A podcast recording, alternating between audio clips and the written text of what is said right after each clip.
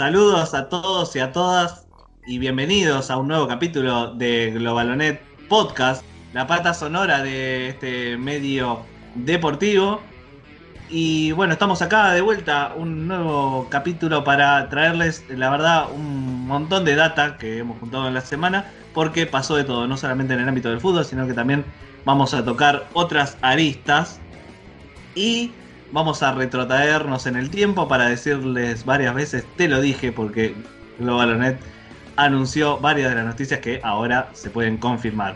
Ya estamos listos para la información deportiva y para eso están del otro lado Agustín Palviciano, Juan Manuel Ferrera e Iván Yalunen en calidad de columnista invitado, Miguel Granado de, los deportes, acá en Globalonet.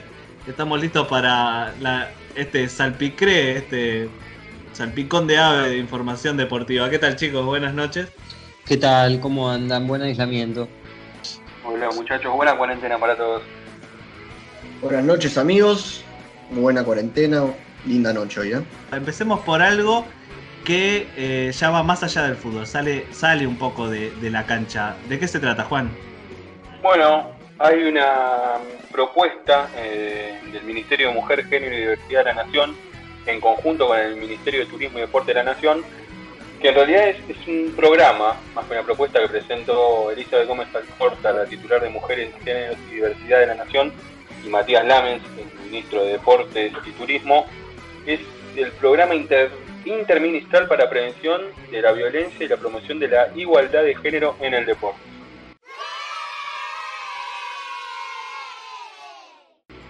Bueno, con este programa lo que buscan es implementar distintas líneas de acción para promover la inclusión, la participación y el desarrollo de mujeres y la comunidad LGBTIQ en todos los ámbitos y niveles de la comunidad deportiva.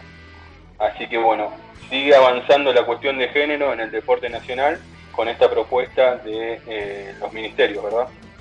Sí, la verdad una buena noticia, como siempre, todo lo que signifique un poco más de inclusión y Argentina sumándose a una movida que ya tomó relevancia en Brasil e Inglaterra, ¿no?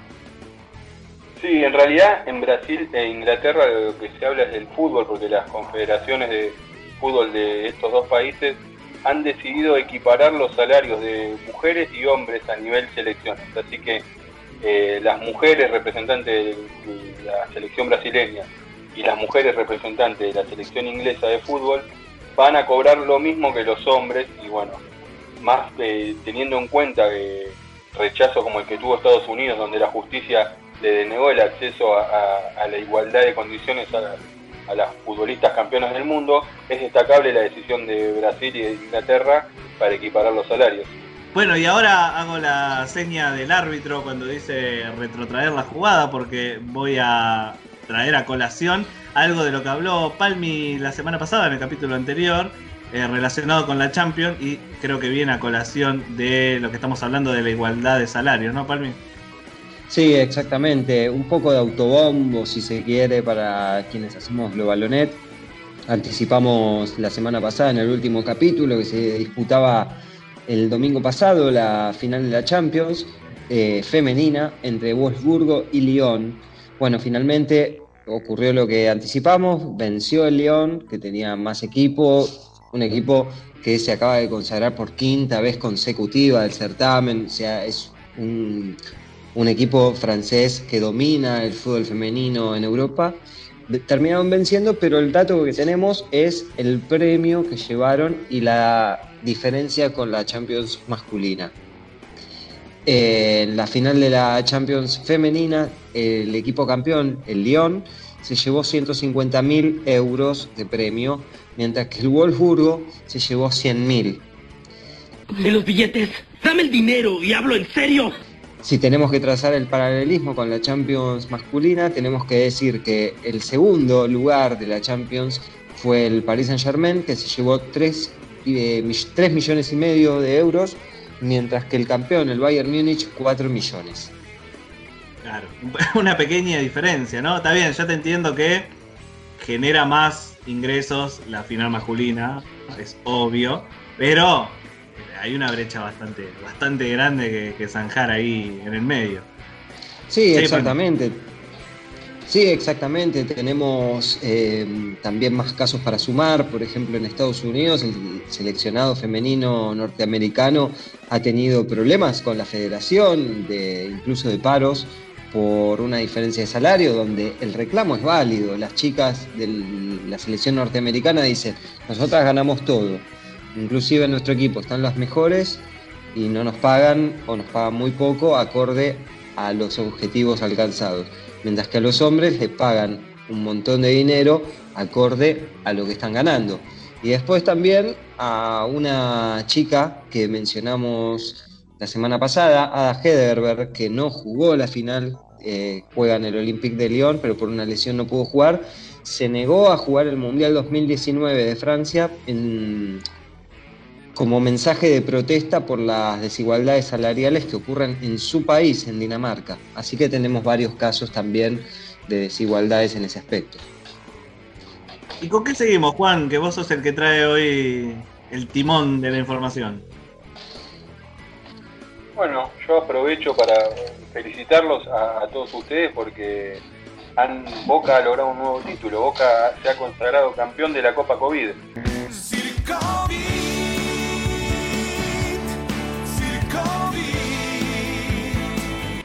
Así que enhorabuena para ustedes que son posteros de alma, va esta noticia. En realidad, y acá le doy el pie al invitado del día de la fecha, a el querido Iván Luner, eh, hay un hermetismo eh, total en Boca, se sabe que hay 18 futbolistas contagiados, no se confirmaron los nombres, no hay voces eh, dirigenciales que salgan a, aclarar lo que pasó en Boca. El médico cada vez que habla por los medios genera más dudas que certezas y es una vergüenza lo que pasó en Boca, realmente. Así que no sé ustedes qué opinan, más que porque no hay demasiada información, esto es más que nada para, para charlar entre nosotros eh, lo que está pasando en uno de los clubes más grandes de Argentina y de América. Yo sé que Iván tiene una información bastante precisa y completa al respecto, eh, pero estoy en bastante consonancia con lo que está diciendo, con lo que está diciendo Juan Manuel. Incluso también hubo una reunión con el Ministerio de Salud de la Nación. Eh, veremos ahora cómo nos amplifica nuestro, nuestro invitado del día de la fecha, así que le doy paso. Pero a priori estoy en la misma, en la misma vereda que nuestro compañero Juan Manuel. El vocólogo invitado de hoy, el señor Iván Luna.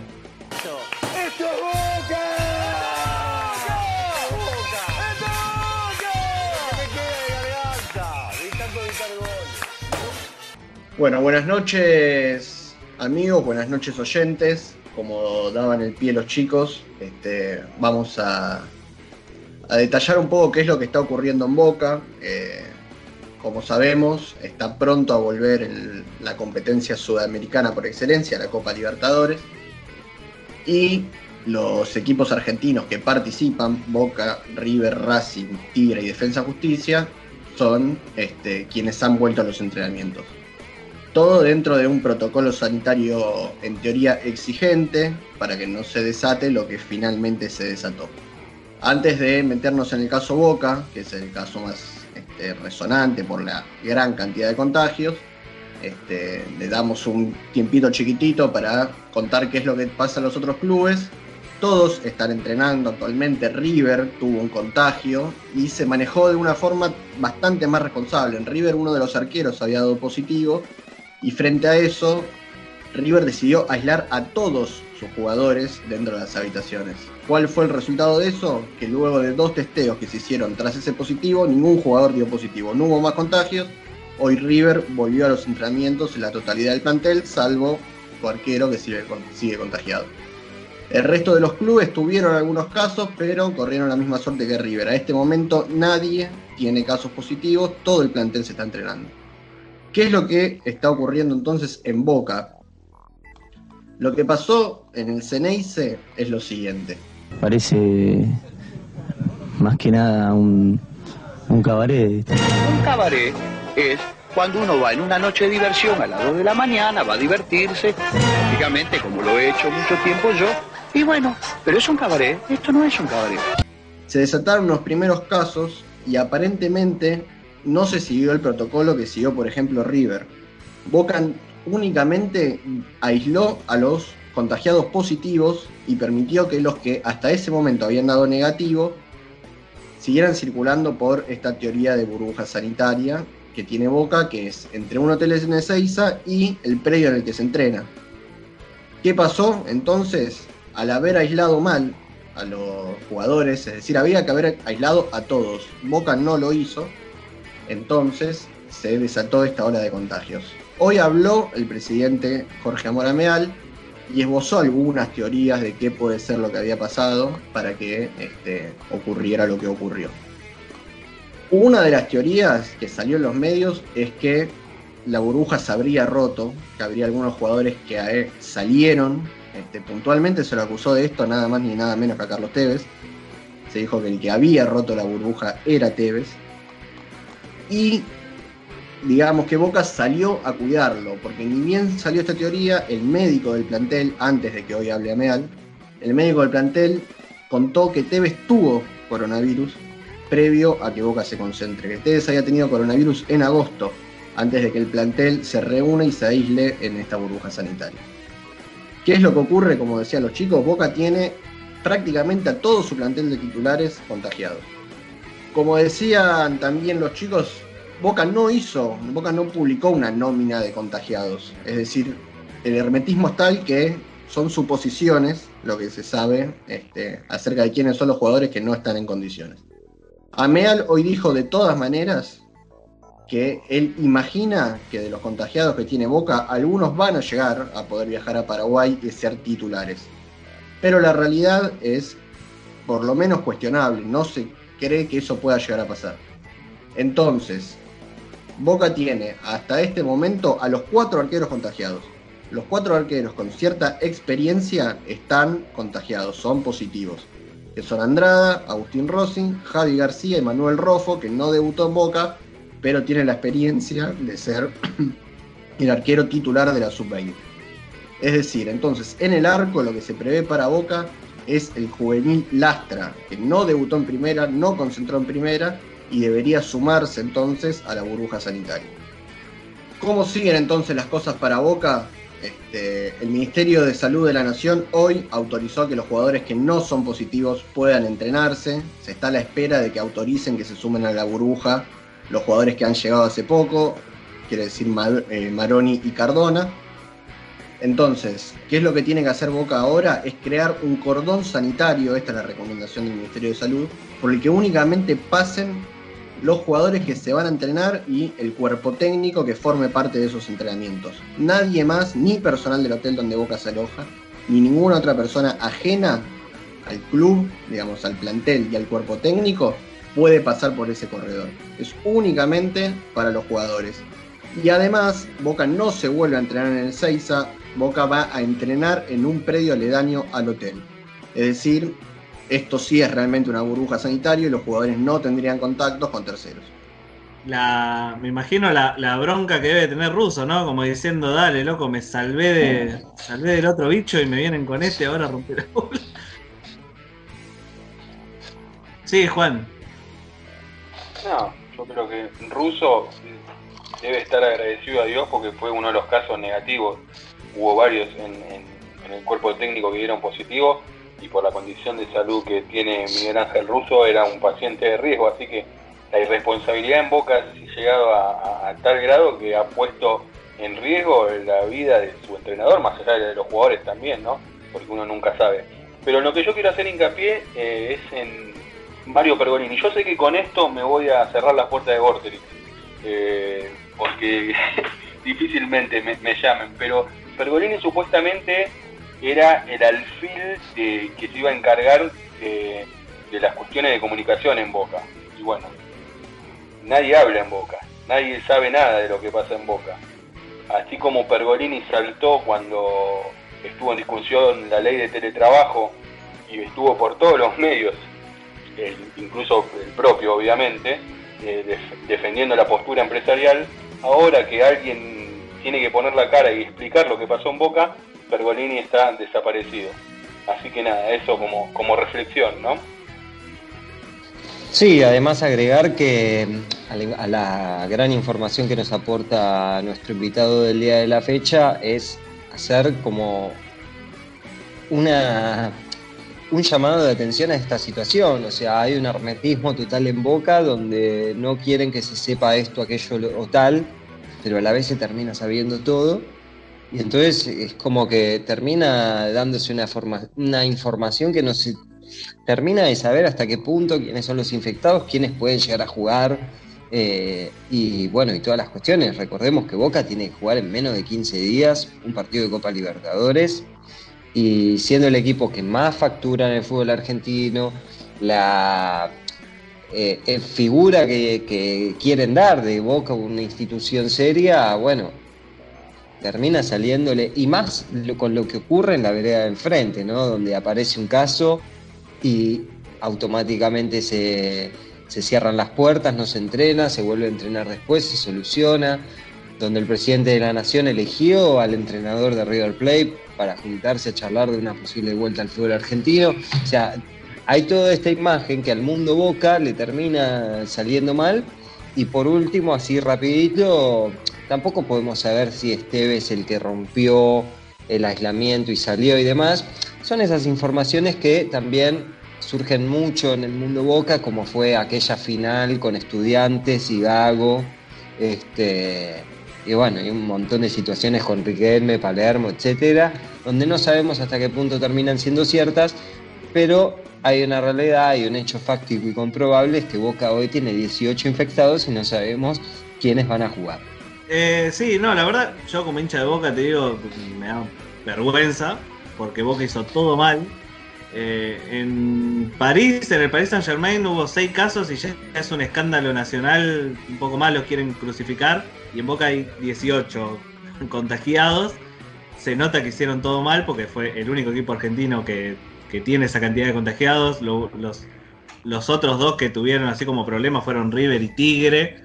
que Tigre está en la B Nacional, no tiene ni siquiera la misma potencia económica que, puede tener Boca para cuidarse y solamente tuvieron un caso, así que, y, y, como comprobable, en las redes sociales de los jugadores se los veía tomando mate juntos, compartiendo habitaciones, o sea, son, son bastante boludos también.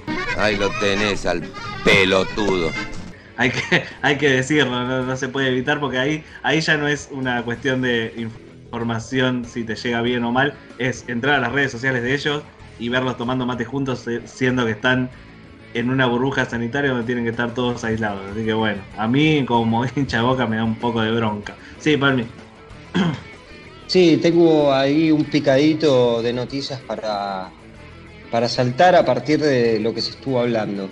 Eh, con respecto al Paris Saint Germain, eh, el escándalo también sucede a partir de una situación. Tenemos Icardi, Di María, Paredes, Neymar y Marquinhos, todos infectados. Gachi, Pachi, ella, el novio, el exnovio, yo y estos dos pelotudos pero hay una cuestión particular a partir de, estas, de estos infectados. Es que fueron los que se fueron de vacaciones juntos.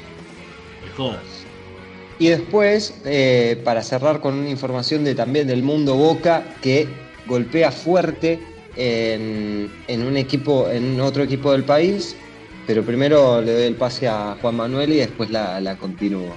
Prende el micrófono, abuelo. Está silenciado. Está silenciado, señor.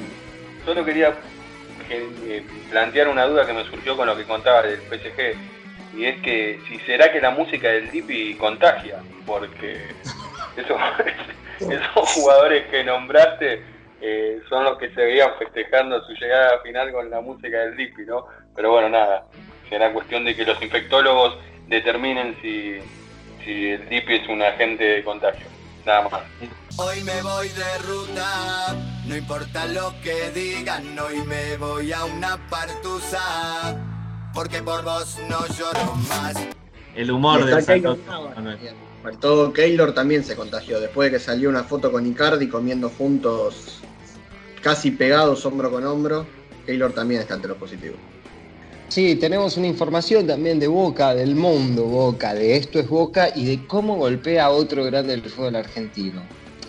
Eh, esta información no es nueva, no es, no es actual, pero sí es del último año, pero trae como dato a partir de lo que estábamos hablando de la construcción de Boca y del rol del marketing que a la cabeza de Mario Pergolini surge. En Independiente de Avellaneda están recalientes del departamento de marketing. ¿Saben por qué? Porque Boca tiene como sponsor a Qatar Airways. Resulta que el intermediario para que Boca tenga ese sponsor es un confeso hincha y fanático de Independiente que es el Gastón Gaudio, el gato Gaudio, el ex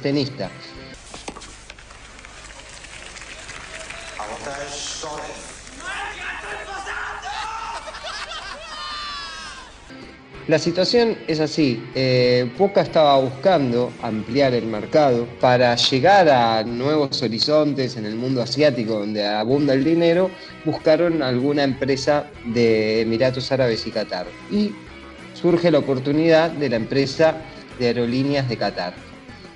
¿Cómo interviene el gato audio en esta situación? Bueno, es íntimo amigo del emir de Qatar. ¿Quién es el emir?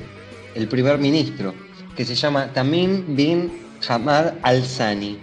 No sé por qué son amigos, no sé cuál es la relación, no, no, podemos saber un montón de cosas, sí puede haber ahí una situación con el presidente del Paris Saint Germain, que anda por esos mercados también y es extenista y puede haber una relación ahí, pero estaría dando información no precisa. Lo cierto es que él fue el intermediario para que Qatar Airways llegue a Boca Independiente se entera de esto y dicen, muchachos, tenemos problemas económicos. Nos ven eh, como un equipo que no, es rentable y tenemos esta posibilidad y termina sacando tajada a otro equipo grande del fútbol argentino, esto es terrible, no puede seguir pasando. Veremos si el, el gato Gaudio le consigue algún sponsor nuevo independiente. Igual Independiente consiguió el, el sponsor de los EA Sport los deportes virtuales que van a estar en la camiseta eh, y también consiguieron ganar creo que 30 mil dólares con, con monedas, eh, ¿cómo se llaman? Las monedas digitales como los bitcoins, las criptomonedas. Criptomonedas, gracias, y Luner. Sí, Palmi. Sí, sí, exactamente. Y Independiente eh, firma contrato con Electronic Arts, con EA Sports, y hay también una, situación ahí de ese mundo tenístico y de disputas. Justamente esta semana eh, el mago Coria, quien pierde la final de Roland Garros con, con Gastón Gaudio, ha llegado a obtener un premio por invertir X cantidad de dinero, creo que fueron 150 mil dólares, por conformar equipos de personas para que defiendan una franquicia de equipo de videojuegos en, en distintos equipos de eSports, sea FIFA, sea Call of Duty, entre otros juegos. ¡Abuela!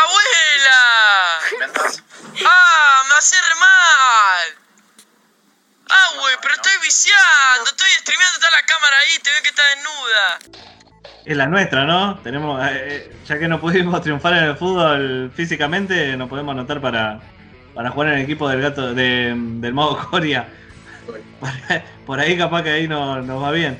Y bueno, me, me, sirve de, de, pie para decirles, ya que ustedes están escuchando el podcast de Globalonet ahora, ahora mismo, pueden entrar a escuchar también Desconsolados, que es el hermano de este podcast, que es la otra pata de Globalonet, donde pueden escuchar a Agustín y a Juan hablando de deportes, pero desde otro punto de vista, desde el punto de vista de los videojuegos. Eh, el primer capítulo que salió esta semana eh, trata sobre el PC Fútbol, un juego mítico que, todos los jugamos, todos los que ya estamos pisando los 30, somos re viejos, eh, lo jugaron en algún momento, así que vayan a escuchar, después de terminar de escuchar este capítulo, el capítulo de Desconsolados, el podcast de deportes electrónicos y videojuegos de que tiene también Globalonet.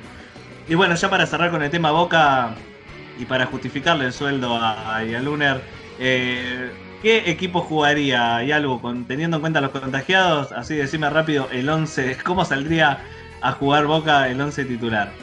Lo que tenemos entonces es lo siguiente. Los cuatro arqueros, hasta este momento inhabilitados de jugar, sería el juvenil Lastra, que iría bajo los tres palos. La banda derecha, Buffarini no jugaría, también contagiado. Quedaría para Marcelo Weingand, que ya acumuló minutos en primera en la era Alfaro. La saga de centrales, ninguno de los dos titulares este, jugarían. Tenemos entonces a Gastón Ávila, un juvenil, que ni bien llegó a Boca se rompió los ligamentos, así que ahora sumaría minutos por primera vez, acompañado de Zambrano, que en Boca todavía no jugó mucho, pero es un hombre experimentado. Y por la banda izquierda, Emanuel Más ante eh, el COVID positivo de Fabra. Mitad de cancha es donde este, quizás hay más variables y dos planteos posibles con jugadores que tienen minutos, que son Capaldo, Campuzano, el único, uno de los dos titulares que no dio positivo, Iván Marcone, que tuvo coronavirus y ya está recuperado, y Agustino Obando por izquierda. Hay quienes dicen que Obando no jugaría y sería una línea de tres en el medio, con Cardona por delante, si es que puede sumarse a la burbuja. Cardona llegó hace poco, proveniente de Solos, México, sin minutos, y vuelve a Boca, su segunda etapa en Boca. Cardona aparece como posible titular, y arriba jugaría Carlos Tevez, que ya superó la enfermedad antes de las concentraciones, y el chico Ceballos, dado que Guanchope Ávila y Franco Soldano también son positivos y no podrían ir a Paraguay. Qué miseria, chico, qué miseria. Bueno, dejamos un poco ya Mundo Boca, eh, hablamos de Gaudio, hablamos de Coria, ahora hablemos de Djokovic, Ferrera. ¿Qué tenés para decirme de Nole? Sí, bueno, antes de cerrar el tema Gaudio, eh, quería que es una semana complicada para Gaudio porque está siendo investigado por el fallecimiento de un hombre en un centro de esquí en Bariloche, donde Gaudio eh, es una de las caras visibles, no se sabe todavía con qué responsabilidad como administrador del lugar, así que eh, no creo que Gaudio no esté muy que esté muy preocupado Gaudio por quién de la camiseta independiente en este momento. Pero saliendo de Gaudio y de Coria, vamos con otra rivalidad que está que surge en el mundo del tenis, que es, eh, como decíamos, Djokovic tiene una idea, una propuesta de crear una asociación de jugadores independientes del ATP, donde se separe a los eh, tenistas de los dirigentes, de los eh, dueños de los torneos. Así que ahí está Djokovic con algunos aliados peleando nada más y nada menos que contra Federer y Nadal, que eh, prefieren mantener las cosas como están y mantener el orden dentro de la ATP. Así que bueno, Djokovic que viene a ganar Cincinnati, se quiere llevar puesto también al ATP y quiere crear una asociación de jugadores eh, masculinos, obviamente, todavía no, no ha llegado este debate de género que hablábamos al comienzo del programa, el tenis, donde las mujeres eh, viven protestando por la disparidad de ingresos entre una rama y la otra, pero bueno, Djokovic tiene esta idea, veremos hasta dónde llega y cómo queda este enfrentamiento que tantas veces se ha dado en la cancha de Djokovic, Federer y Nadal. Djokovic sindicalizado, ¿no? Djokovic peronista. sí, algo. Sí, un Djokovic, perdón, no, un Djokovic que para mí, después de ser golpeado cuando organizó este famoso torneo donde quedaron todos covidiados, dice, yo no, no, no, no puedo, no puedo quedar pegado de esta manera y ahora salgo y armo un sindicato y te peleo por la patronal. Así que bueno, veremos hasta dónde llega el empuje de Djokovic. Pero bueno, vamos a ver qué, dice acá el amigo Yaluner. No, no, iba en esa línea, este, ese era el comentario. No, eh, le fue muy criticado por jugadores importantes de, la ATP, este, por la eh, organización de ese torneo falto de medidas sanitarias que resultó con prácticamente el 100% de positivo de los participantes y figuras importantes. Roger dijo en un momento, antes de que ese torneo se organice, que él consideraba no jugar hasta que esto tuviera una solución. Nick Kyrgios, un australiano, este, muy, muy conocido también en el circuito, un tipo muy extravagante, criticó fuerte a Nole eh, tras, los positivos de los colegas Así que la verdad que sí, es una jugada fuerte de Djokovic frente a este, una situación poco tensa alrededor de su persona después de, ese torneo. Sí, para seguir en consonancia con el tenis, vamos a hablar un poco de lo que es la falsa burbuja del US Open. Atención con esto. porque todo comenzó en el Master 1000 de Cincinnati, donde el preparador físico, el entrenador de Guido Pela, eh, había dado un supuesto eh, positivo de coronavirus que finalmente no fue y se llama Manuel Galván y es el preparador físico de Guido Pela y Hugo Delien, boliviano, que juega también este, en, el, en el ATP que después perdieron en primera ronda eh, muy fácil ante desconocidos. Este, pero bueno, esto fue como el puntapié inicial de la antesala de lo que está pasando hoy en el US Open. A partir de esta situación muchos tenistas empezaron a decir, bueno, pero ¿cómo son los testeos? ¿Cómo, cómo son los entrenamientos? ¿Cómo es esto? ¿Cómo es aquello? Bueno, llegamos al US Open y se habla de una falsa burbuja donde también se metió a hablar el Yacaré Mayer, diciendo que la realidad es que los jugadores este, se les permite ir al centro de Nueva York. Eh, recordemos también, para quienes nos escuchan, el US Open se, está, se compite en Nueva York. Y bueno, la realidad es que los tenistas que participan del certamen están en hoteles normales llenos de turistas. Entonces están en contacto con otra gente. Entonces lo que se está diciendo a partir de ahora es que, bueno, eh, ¿cómo es esta burbuja? ¿Existe esta burbuja? Y además que no hay controles en los accesos a los estadios, así que en teoría se les prohíbe a los jugadores pisar el centro de Nueva York, pero no parece que sea tan así y encima como se como venía diciendo anteriormente al juntarse en hoteles con gente que sí lo pisa porque son turistas comunes y silvestres eh, corren riesgo. Así que hay que seguir de cerca este tema pero bueno, para cerrar, Leo Mayer em, explicó al respecto su sentimiento dentro de lo que es el vestuario tenístico y dijo textualmente, es insólito e increíble lo que pasó con Delien y Pela, lo que hicimos referencia en Cincinnati, y después les sucedió lo mismo a otros y no les hicieron nada. Creo que es buena la asociación de Djokovic. Para cerrar y traerlo a colación con lo que estaba diciendo Juan Manuel, eh, la sensación es que con Nole liderando no habrían pasado algunas cosas. Habrá que ver qué es lo que sucede. ¿Qué son ustedes? ¿Más de Nole, más de Federer o más de Nadal? Dame siempre a Roger. Me imaginaba, Palmi. Roger ha demostrado a lo largo de todos estos años que es perfecto. Deportivamente, humano, este, profesional, tipo un competidor impresionante. No hay, no le entra una bala a Federer. Es imposible que haga algo mal. Así Ferrera, Ferrera ponga orden.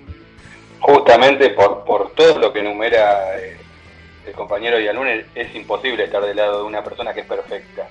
Hay que estar con el Rafa, claramente. Rafael Nadal, un, tipo que se saca los, eh, los, calzones después de cada tiro. Sí, seguro que no Nadal, pero, pero bueno, nosotros vamos a estar de la mejor manera para sacarle los calzones del orto. no, Rafa para mí de lo mejor. Está más pichicateado que caballo del hipódromo de Palermo. No, no, denuncias infundadas, no, por favor, por favor. Antes, antes que, pasemos, no sé si vamos a hablar de, del innombrable, porque hasta ahora vamos casi una hora de programa y no lo nombramos, pero ya que hablamos tanto de la cuestión del género, no, no pequemos nosotros y aclaremos que la única argentina que sigue en carrera en el US Open es eh, Nadia Podoroska, que llegó eh, a. Perdí, ¿era cuarto o semi? Cuarto de final, ahí está.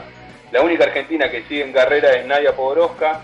Después de la eliminación de todos los hombres, eh, Podoroska está en los cuartos de final, así que bueno, es la única raqueta argenta que queda ahí en, Nueva York.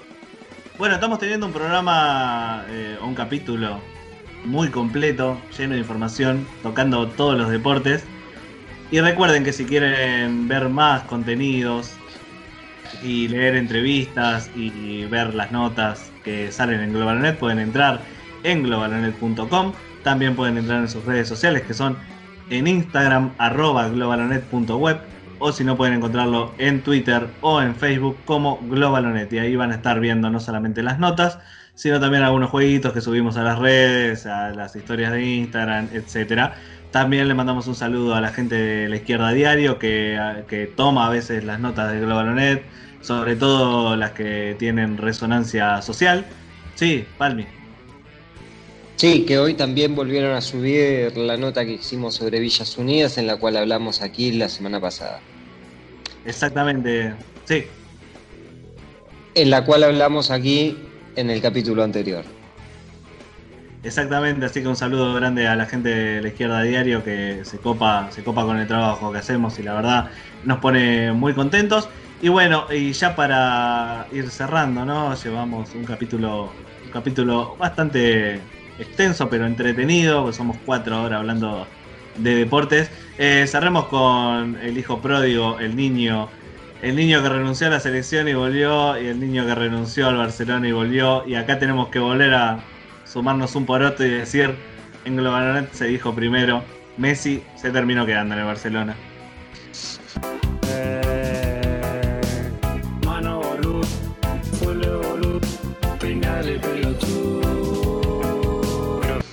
Era obvio.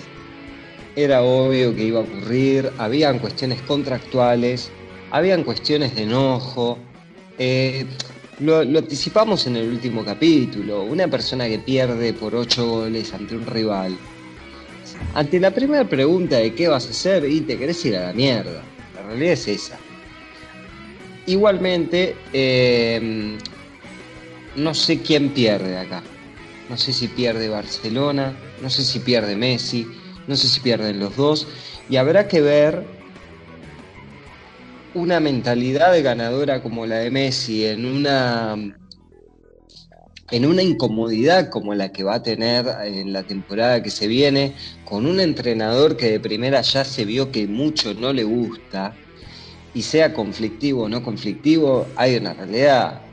En cancha sigue operando, entonces hay que ver cómo va a afectar eh, en el jugador argentino. La realidad es que Messi termina avisando que se queda en el Barcelona, que lo del Burofax fue por una cuestión de que Bartomeu no le daba bola. Bartomeu también a la vez eh, incitó a Messi a que tome la decisión de quedarse en cierto punto, diciéndole, bueno, vamos al plano legal, si vamos al plano legal Messi no va a jugar, estamos cerca de un año, de un año y pico, dos años ya de un mundial, hay que ver. Pero bueno, la realidad es que Messi se va a quedar y todo muy raro, pero estaba dentro de los parámetros lo que aquí habíamos hablado la semana pasada, tanto con Ezequiel Olazagasti como con Juan Manuel Ferreira. Sí, en, línea con lo que dice Palmi, yo remarco un poco de lo que hablamos, que acá más allá del fútbol hay una cuestión económica primero y de poder casi a la par que hacía imposible que Messi con un fax pueda decir, che, yo me voy gratis, ustedes saben, eh, perdí mochado y me voy, ya, estoy cansado. Era imposible, yo no sé quién fue el que tomó esa decisión, eh, estimo que ha sido Messi porque es grande y debe saber lo que hace, pero es imposible que el mejor jugador del mundo se vaya eh, con un fax de, Barcelona, no, no había no había chance. Los clubes, obviamente, de los que sonaron, City, PSG, cuando vieron que la, cosa venía torcida, nadie puso la cara, nadie salió a hablar, y Messi quedó en Orsay completamente solo, tuvo que salir a dar una nota hoy, que la dio en medio inglés, lo cual le habrá dolido mucho a Gastón Recondo que estuvo eh, todas las, todo este tiempo por la, por eh, los intereses de Messi, no sé con qué con qué, con qué eh, beneficio o por qué lo hace, pero era no, yo no iba a decir que era obvio que Messi se iba a quedar en Barcelona. Lo que sí digo que era obvio es que era imposible que se vaya sin pagar y en las condiciones que Messi plantea. O sea, Messi sabe dónde está, ese, ese nivel de, fútbol, de, clubes y de, nivel económico, son tiburones. No es el, un torneo en acá a la esquina donde puede decir, che, hoy no voy. Ah, menos que me Seamos grandes, como diría el, gran Horacio Pagani. Seamos buenos entre nosotros, muchachos, por favor. Sí, no, y además que yo creo que cortito, eh, así le doy el pase a, nuestro invitado de hoy. Em, yo creo que la jugada de Messi también fue una suerte de, mira, te pruebo. Apareció PSG, apareció Manchester City, se amagó, se amagó, se amagó. Bartomeu sintió que no era el que mandaba. Messi también sintió que no era el que mandaba. Y entonces a partir de ahí hubo una tregua entre ambos, porque ninguno de los dos salía bien ganado, bien beneficiado. Habrá que ver qué pasa con Bartomeu. Pero yo creo que también ahí hubo una jugada de, mirá, mirá lo que hago, te hago un descalabro. Estamos hablando de un presidente de un club que decidió no gastar una X cantidad de dinero irrisoria por contratar a Neymar y sí por tratar y sí por contratar a Dembélé, eh, Griezmann, jugadores que no rindieron, jugadores en defensa y en el medio campo que tampoco rindieron. Y bueno, él le pasa factura de esa realidad. Hoy Barcelona, para reforzarse, necesita 3-4 jugadores, eh, defensa, campo y ataque, que le den un aire fresco y que puedan rodear a un Messi ya de 32 años. Habrá que ver qué ocurre. Eh, ¿Yalu? No, creo que, lo que dijo Palmi es lo que da en la tecla. Me parece que esto fue este, no un llamado de atención, sino un tirón de orejas directamente de Messi a, la dirigencia del Barcelona.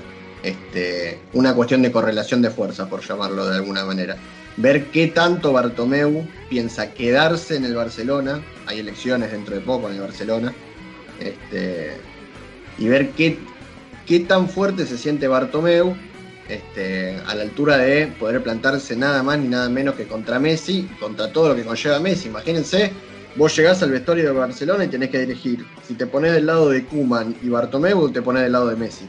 Este, me parece que hay un poco de eso. Este, no lo quiero asegurar, no quiero decir que Messi tiene ambiciones más allá de lo futbolístico en el Barcelona, que de todas formas me parece que está en su lugar de tenerla, porque ha sido la figura más trascendental del club en los últimos 20 años. Este, pero me dio una sensación de un Messi que empieza a pararse con un pie adentro de la cancha y un pie afuera de la cancha. Yo pienso que por ahí sea un poco antipático. Eh, Messi fue bastante mal aconsejado. Quiso hacer una jugada que le hubiera funcionado en el 2008, no ahora con 33 años y un nivel que no es desde hace rato el mejor del mundo. Eh, creo que Bartomeu en un momento se desabrochó el pantalón y la puso arriba de la mesa. Y, Messi y Jorge Messi tuvieron que, decir, eh, loco, me parece que acá no tenemos nada que hacer. El Manchester City dijo, no voy a poner un peso porque ellos si iba a jugar Messi gratis en algún momento, si la cláusula yendo al TAS y yendo a lo que vos quieras, en algún momento iba a saltar. Y el, eh, el Manchester City, con los problemas que tuvo de fair play deportivo, no iba a estar en condiciones de afrontar otro problema. El Paris Saint Germain no iba a decir, por más que tenga que pagar 400 millones de dólares, no, no, no, no da. Así que Messi me parece que terminó con la cola un poco entre las patas eh, y quiso jugar una. quiso morder más de lo que pudo masticar, me parece a mí. Sí, Palmi. Sí, para cerrar, eh, creo que tanto Barcelona se dio cuenta que si esto era real, mm, se dejaban de vender las tazas con la foto de Messi, las camisetas con la foto de Messi y las entradas a los estadios. Y eso Igual, mirá, que, que Messi tiene a toda España en contra ahora. ¿eh? Las camisetas no creo que se vendan mucho. Bueno, puede ser, pero en esa situación de juego y poder todavía sigue pesando el juego y Bartomeu nunca va a estar por encima, por más que sea el presidente de uno de los clubes más importantes del fútbol, eh, por encima de quien hace los goles, quien da los pases y quien ganó seis balones de oro. Habrá que ver qué ocurre. El escudo va a estar por encima de él. Por encima de ambos, eso sin duda. Habrá que ver qué ocurre. Yo creo que Messi estuvo mal aconsejado y también pecó eh, a partir de una situación de calentura, como hablamos en el último capítulo, cuando renunció al seleccionado y después volvió, como también ahora con el Barcelona creo que habla también de una personalidad, más allá de los intereses de si quiere ser un dirigente o no. Habla también de una personalidad de base que, bueno, también es entendible en lugar del ganador. Si vos ganas 6 balones de oro, 35 títulos, eh, haces 600 goles y te toca perder, y cómo perder, y hay que estar también en ese lugar de decir, bueno, ¿cómo hago? Ahí resolvió Messi de esa manera. Bueno, me parece como estos dos muchachos, yo, estos dos desestabilizadores del poder, que quieren, quieren que un jugador mande por, por sobre encima de un presidente, no tienen en cuenta un par de cuestiones. Messi después del, 2-8 no dijo ni A, es el capitán del equipo. Y lo primero que se sabe de Messi, después de, terrible goleada histórica, es mandar un burofax con me quiero ir sabiendo que no te vas a ir, no te vas a ir gratis, hermano. ¿Qué yo la verdad no lo entiendo, no lo entiendo. Por más que le busquemos la vuelta e intentemos justificar y que quiera decir, no, Messi tiene, Messi hace un chasquido y cuántas cámaras tiene encima, si quiere dejar clara alguna posición. El puro fue una jugada que, le salió mal, quedó mal parado. Igual que como quedó mal parado cuando renunció a la selección en, en el túnel de la cancha de Colón, creo que fue, y sin hablar con los compañeros. Me parece que Messi no toma a veces dimensión de lo que es y de lo que representa. Es el capitán de la selección argentina, el capitán del Barcelona, y a veces parece un, demasiado individualista en cuanto a estas cuestiones que se cansa y bueno, ya está. Todos los compañeros, el equipo, me parece que hay cuestiones que tienen que ver con el deporte y con la cuestión más amateur que, que le pasan de lado. No te digo que esté bien o esté mal, pero a mí la verdad me sorprende. No, no, yo, o sea, me quiero resguardar de la acusación que acabo de recibir. Este, yo no estoy diciendo que, lo de Messi haya sido algo. De hecho, concuerdo con Juan en muchas de las cosas que dice. O sea, si Messi va a sacar la. Si Messi hace lo que hizo es porque considera tener una espalda que le permite hacerlo. Es decir, si yo soy capaz de, después de la derrota más importante de la historia de mi club, mandarle un burofax a la dirigencia para plantarme estoy demostrando que no tengo la personalidad del capitán, no tengo la, no siento el apoyo de mi gente, o sea, lo estoy haciendo de una manera en la que muestro cierta debilidad, porque es eso. Messi podría salir al balcón de su casa, ni siquiera tiene que salir de su casa, convocar cierta cantidad de periodistas y paralizar el mundo del fútbol en España. O sea, concuerdo en eso que, que dice Juan, en ese, en ese punto, o sea, me parece que hay una falta de profesionalismo importante, pero este, creo que de todas formas sí tiene una cierta, se ganó el poder de poder plantarse frente a Bartomeu, porque digamos Bartomeu no tiene las condiciones para plantearle nada y de, y de hecho tiene en esta semana le surgieron problemas personales importantes, es decir, está en un momento de fragilidad grande. Sí, yo no creo que Messi no haya dado un, un aviso de liderazgo, porque más allá de las formas en las cuales coincido con lo que se plantea, eh, él con un burofax, que nadie sabía lo que era, hoy todos sabemos que es un burofax, y sacudió al mundo del fútbol.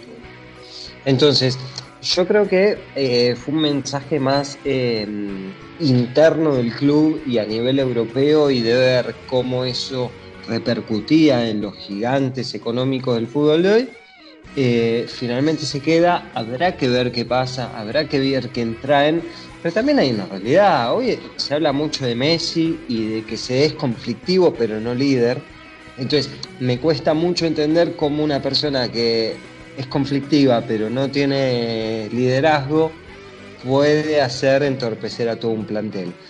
La realidad es que en Barcelona están ocurriendo otras cosas. Hoy Gerard Piqué va a entrenar en bicicleta al, Barcelona, o sea, hace meses.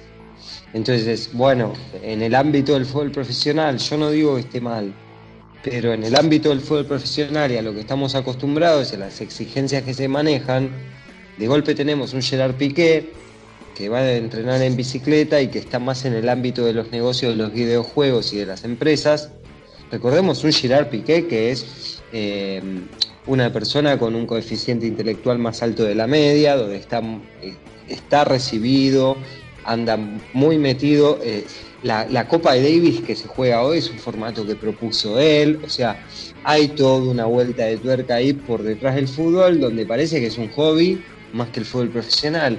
Y ahí Messi no entra. Entonces hay que ver qué ocurre con las demás personalidades del club.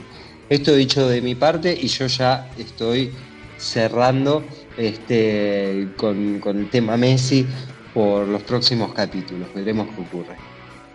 Sí, no, para cerrar nada más, pero como decía Palmi, hablaba de Piqué y con lo cual estoy de acuerdo, parece que Piqué tiene la cabeza más fuera que dentro de la cancha. Piqué terminó el partido y habló después del 2-8 y, fue muy claro y muy concreto con lo que dijo. Entonces, Messi, dale. O sea, Messi no habló y no va a hablar nunca, que se le va a... Está bien, tiene todo su derecho a no hablar. Pero yo, repito, es el capitán del equipo.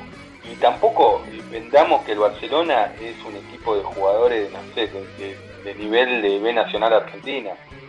Hay millones y millones en el Barcelona. Y, y Messi no rindió bien tampoco. Entonces, eh, está bien, no, no rendirá bien porque no se siente cómodo. Pero él firmó un contrato y sabe cuáles son las reglas del fútbol. Y siendo el mejor jugador del fútbol, es imposible si eh, tiene una cláusula. La cláusula es lo que le hace ganar a él la plata que bien ganada eh, tiene y se merece. Pero las reglas del juego se conocen desde el vamos, entonces me parece ingenuo y un poco demagogo. Nada más, con esto cierro, dijo Palmi, también mi participación en el tema Messi. Bueno, ya para cerrar eh, con, el tema Messi, como acá dicen mis amigos, ahora queda el morbo de ver cómo van a ser los partidos con, Messi con toda esta situación. Eh, si la va a romper toda para decir acá, acá tienen hijos de puta y ahora me voy. o, o si va a jugar re mal y va a terminar en el banco y va a ser un final bastante triste para una carrera tan, tan exitosa en un club. Y si el Barcelona va a volver a ser ese equipo de mitad de tabla, ese ferro de, los 80 que, siempre fue hasta que llegó Messi y tuvieron 20 años de, éxito. Y como decía un colega notable, eh, qué mal le hizo al fútbol la generación de FIFA de PlayStation. Nada más, con eso vamos a cerrar por el día, por el día de hoy este capítulo de Globalonet. Recuerden que pueden leer las notas de Globalonet en globalonet.com. Pueden entrar en sus redes sociales que son en Instagram, arroba globalonet.web o en Facebook o en Instagram pueden encontrar eh, o en Twitter pueden encontrarlo como Globalonet también y ahí pueden ver eh, ya sea los adelante de las notas eh, fotos sorteos eh, encuestas y demás cosas que estamos subiendo. Bueno sorteo no hay ninguna Muchas gracias muchachos por estar del otro lado y este programa que salió, pensábamos que iba a salir cortito y terminó saliendo un debate bastante prolongado. Bueno, eh, la verdad que estuvo muy, muy entretenido el capítulo de hoy. Eh, hablamos de todo un poco, se armó el debate y creo que a los oyentes les deja un, un buen mensaje donde van a poder sacar sus propias conclusiones al respecto de diversos temas. Para cerrar y para despedirme, lo último que vos dijiste, Ezequiel, es una opinión tuya. Yo banco mucho Obvio. el FIFA. Banco mucho el FIFA, es un juegón, pero ya hablaremos de eso en otro Desconsolados con Juan Manuel Ferrera. Un saludo y nos vemos la semana que viene y nos escuchamos la semana que viene también. Obviamente esas palabras son mías, Ezequiel Lazagasti, 34.205.842. Juan de Garay, vengan y me esperan en la esquina. Eh, a Torresani le dije en la cancha que yo vivo en Segurola y Habana 4310, séptimo piso. No tengo ningún problema en que me venga a buscar, que me venga a buscar, porque estoy cansado de esto de lo de pico, ¿viste? Juan, tiene el micrófono apagado, bueno. Después de este momento Segurola y La Habana que hemos vivido, eh, bueno, me, me quiero despedir de los oyentes, no sin antes recomendarles una perlita que acaba de subir Netflix, que se llama Rhythm Phonics, que es la historia de los Juegos Paralímpicos, un documental inglés con entrevistas a muchos deportistas de- que participaron en los Juegos Paralímpicos y que está buenísimo, la verdad, así que hoy no tuvimos eh, el famoso rincón llamado lamentablemente las perlitas del, del tío Ferrera, pero bueno, me voy con, con esta breve recomendación y les agradezco a los muchachos por el debate y en realidad me voy conforme porque me enaltece estar en la vereda opuesta de tipos como el Palmiciano y Alunar. Así que muchas gracias, buena semana, nos vemos la próxima. Y muchas gracias a nuestro invitado del día de hoy, el señor Iván Yaluner Somoza, el vocólogo especialista eh, proveniente de la banda oriental del Uruguay. Muchas gracias. Muchas gracias por la invitación, vos. Eh, no sé, Ferrera saca chapa de cuestiones con las que no me voy a extender a la despedida. Así que solamente buenas noches, gracias por la invitación, cuídense y un abrazo muy grande. Así cerramos un nuevo capítulo de Globalonet Podcast. No se olviden de escucharnos el sábado que viene, como... No, el sábado que viene no. No se olviden de escucharnos la semana que viene, como venimos haciendo cada semana en nuestro formato que sale por Spotify. Y recuerden de seguirnos en la página que es www.globalonet.com. Nos vemos la semana que viene. Mi nombre es Ezequiel Lazagasti, conduciendo acá un poco los hilos de la cuestión. Nos vemos.